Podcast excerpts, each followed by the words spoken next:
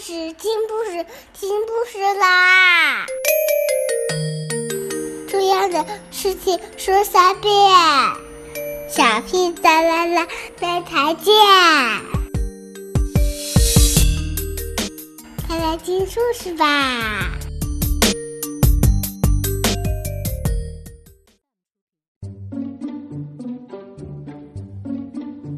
！Cockatoo plays happily on the wobbly rope.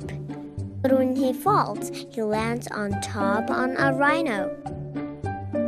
The rhino isn't happy, and Cockatoo hopes it isn't his fault. Ask Rhino if he's angry because he fell on him.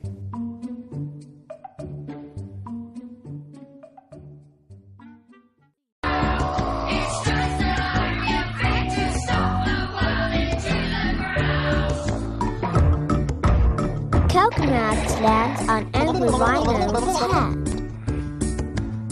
Crocodile wonders why he's so upset.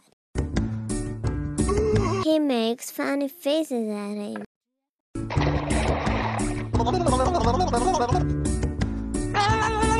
And squirts water in his face, but Rhino doesn't want to play.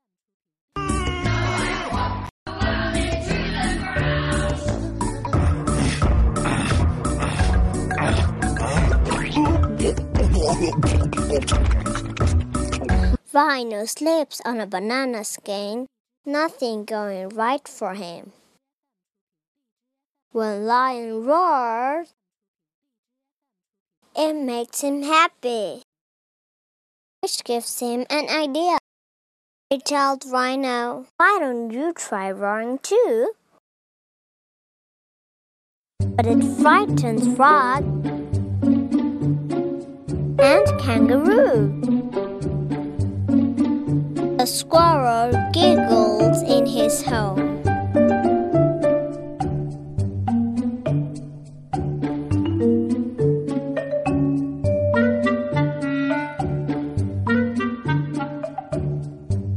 The animals all gather around. Has roaring solved the rhino's mood out? Rhino smells and tells them all. He hits his chest and starts to roar. They should all try it for themselves. It really is a great big help.